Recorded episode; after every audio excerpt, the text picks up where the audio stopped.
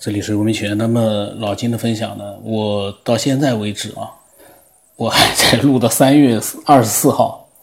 我也很郁闷。我在想，为什么我分享到现在，呃，还有很多节目还没上传呢，才分享到三月二十四号，呃，离他的那个精彩的四月五号呢，到现在还有好好好几天时间。不过下来呢，应该快了，因为下来他的分享，呃，内容呢稍微呢就是减少了一点。那我们应该很快就能进入到他。最精彩的一部分了。那我们今天呢，我们继续先听听他做的更多的一些分享吧。呃，刚才听了一个科学的呃知识普及的一个节目，也是听到讲科学家发现暗物质的这个这个过程哈，讲这个，然后也是突然一下有一些脑洞啊，想说几句我的想法。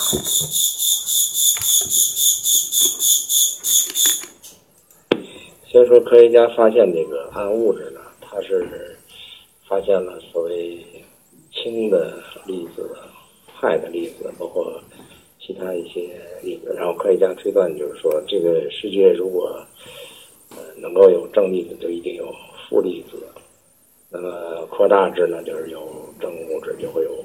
负物质。那么是不是比如说像黑洞啊这类东西，是不是就是负物质？因为它这个负就是反物质啊，反物质，呃，他说跟这个正物质相诋毁的话，可能就会使正物质消灭。呃，而且呢，还有一个特点就是，反物质、反粒子的能量远远大于这个正正粒子的，能是这个释放的能量。还说呢，就是比如说有几克的这个反物质能量，就可以驱动宇宙飞船。呃，可能它的到达什么火星啊这些地方，它可能会缩短很大的周期，这能就是能解决地球能源问题啊，反物质这么一个用途。而且它的爆炸威力呢，比氢弹要大得多，而且呢也很干净，没有那么大的呃放射性物质出现。然后我突然在想啊，就是他说一个。正物质正能量一个反物质反能量是肯定存在的。那么，呃，如果说是正物质正能量的一种结合方式，那么反物质毕竟是反能量的一个结合方式哈。这个，所以我在想啊，一个一些参照的呢，就是原来说的老子说这个宇宙像个风箱是。一呼一吸，一拉一吹，一一压一缩，这么一个过程。那么科学家发现宇宙呢，现在是，呃，就是地球到中年嘛，就是大家到中年往往衰败走。然后我在想，会不会是，就是宇宇宙本身，它在如果大爆炸理论成立的话，就是说它的正物质能量是发散的。呃，然后同时它产生的负能、负物质和负负能量是收缩的。呃，也就是说，呃，它会同时产生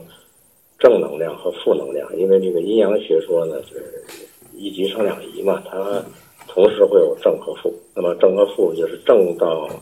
极点的时候就是负对弱，那么负到极点的时候就是正对弱。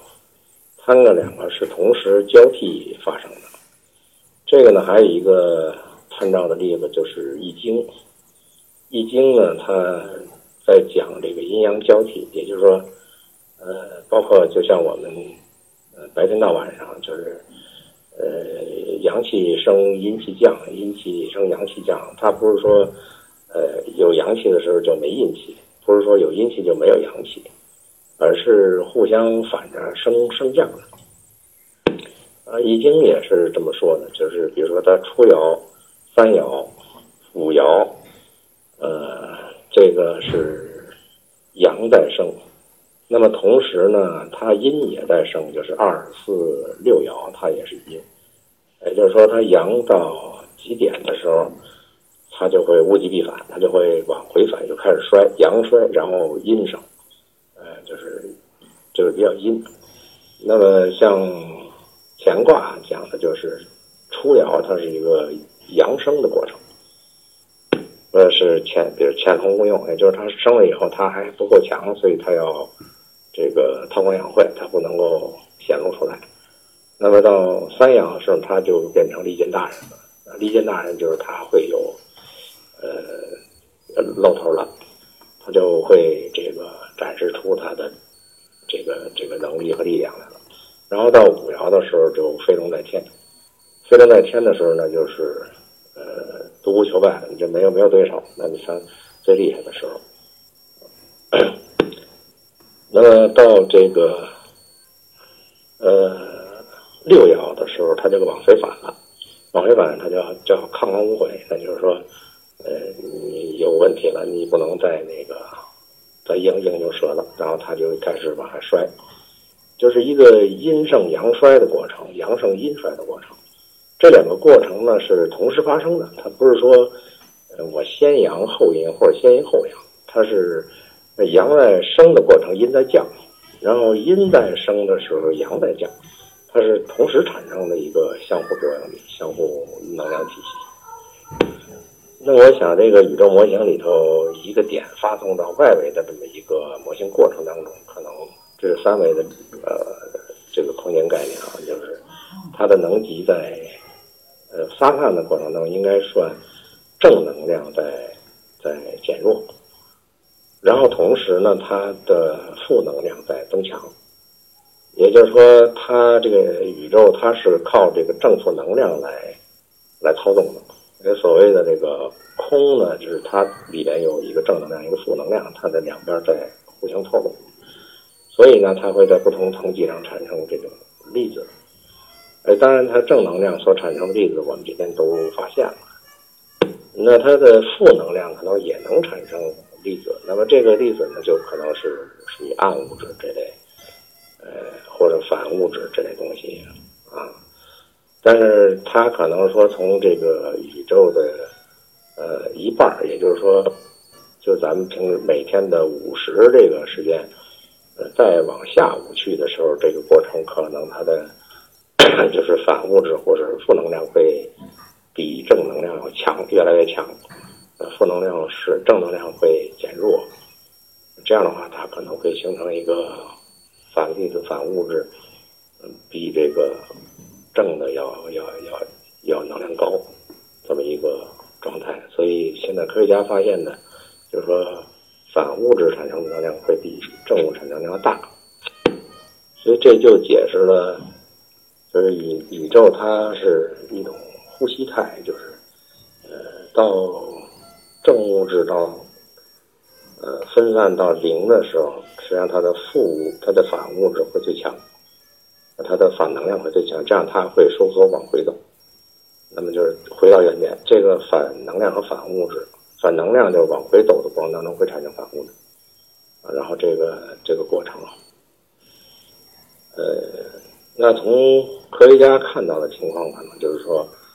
呃，有反能量在加强，那自然会出现反物质。那么它的什么粒子旋转方向或者它的作用力，完全跟正物是反着的。这是不是就是体现了一个宇宙存在一个往回反的力量？呃，从这个脑洞想呢，我觉得原来那个模型呢可能会更完善一点。就是，呃，就是它宇宙是同时存在正和反的，就像那个太极图似的，它是阳极是阴盛，呃，阴极是阳盛，它互相搅在一起的。就是说，它那个那个图的理解，就是说，它是同时就是比此消彼长的过程，它同时存在。所以科学家如果能够发现呢，这也是正常的。但是。呃，他用正物质的一些手段去求反物质的话，这个所消耗的能量会无比巨大。也就是说，你真正获得一部分呃反物质，你恐怕消耗的正物质能量是接受不了的。因为这个，因为毕竟我们处在它相反的一一个宇宙轨迹当中，嗯，所以光靠这么一个方式去从粒子上。反物质粒子上去找，可能不是一个捷径吧，也不见得发现不了，但是他发现了以后，可能会对宇宙模型会 产生一个一个一个脑洞吧。反正我这个脑洞是这么想的，我觉得跟我前面说的那个宇宙模型是很吻合的，就是它可能宇宙到尽头再返回来的时候，它会产生所有物质，就是我们今天说的反物质。那个时候，可能所有的星球组成都是反物质组成的。刚才有点事儿给打断了，我再多说两句，就是说《易经》的这个象卦象呢，其实在社会上也很清楚。你比如说，中国前两年是这个呃韬光养晦是吧？都是发展自己的综合实力，这个呢就属于潜龙勿用。就这事你跟美国对抗，你跟美国对抗是没有用的。所以这个国际政治对中国不利，只能忍。然后慢慢的呢，到现在这个状态呢，就是应该属于利剑大人了，就是它不是一个韬光养晦的呃。模式了，逐渐要显露出来。呃，现在是我们应该说中国正处在这么一个，就是乾隆三爻三爻的这个，就是阳在生的嘛三爻这种，呃，真正强大到这个世界顶级状态呀，像就像美国这个等二战以后发展那个那个情况，那就叫就到五爻就属于飞龙在天，飞龙在天呢就那就天下没敌手了。就是世界秩序就得听我们的，所以这个是必然趋势。那么反观美国呢，它是在呃二战、一战、二战期间，它是独立主义，独立主义那个时候也是潜能无用，它也是积蓄力量的过程。然后二战期间，它是呃三爻利剑大人，然后二战之后，包括这个呃布莱顿森林体系。到后来的这个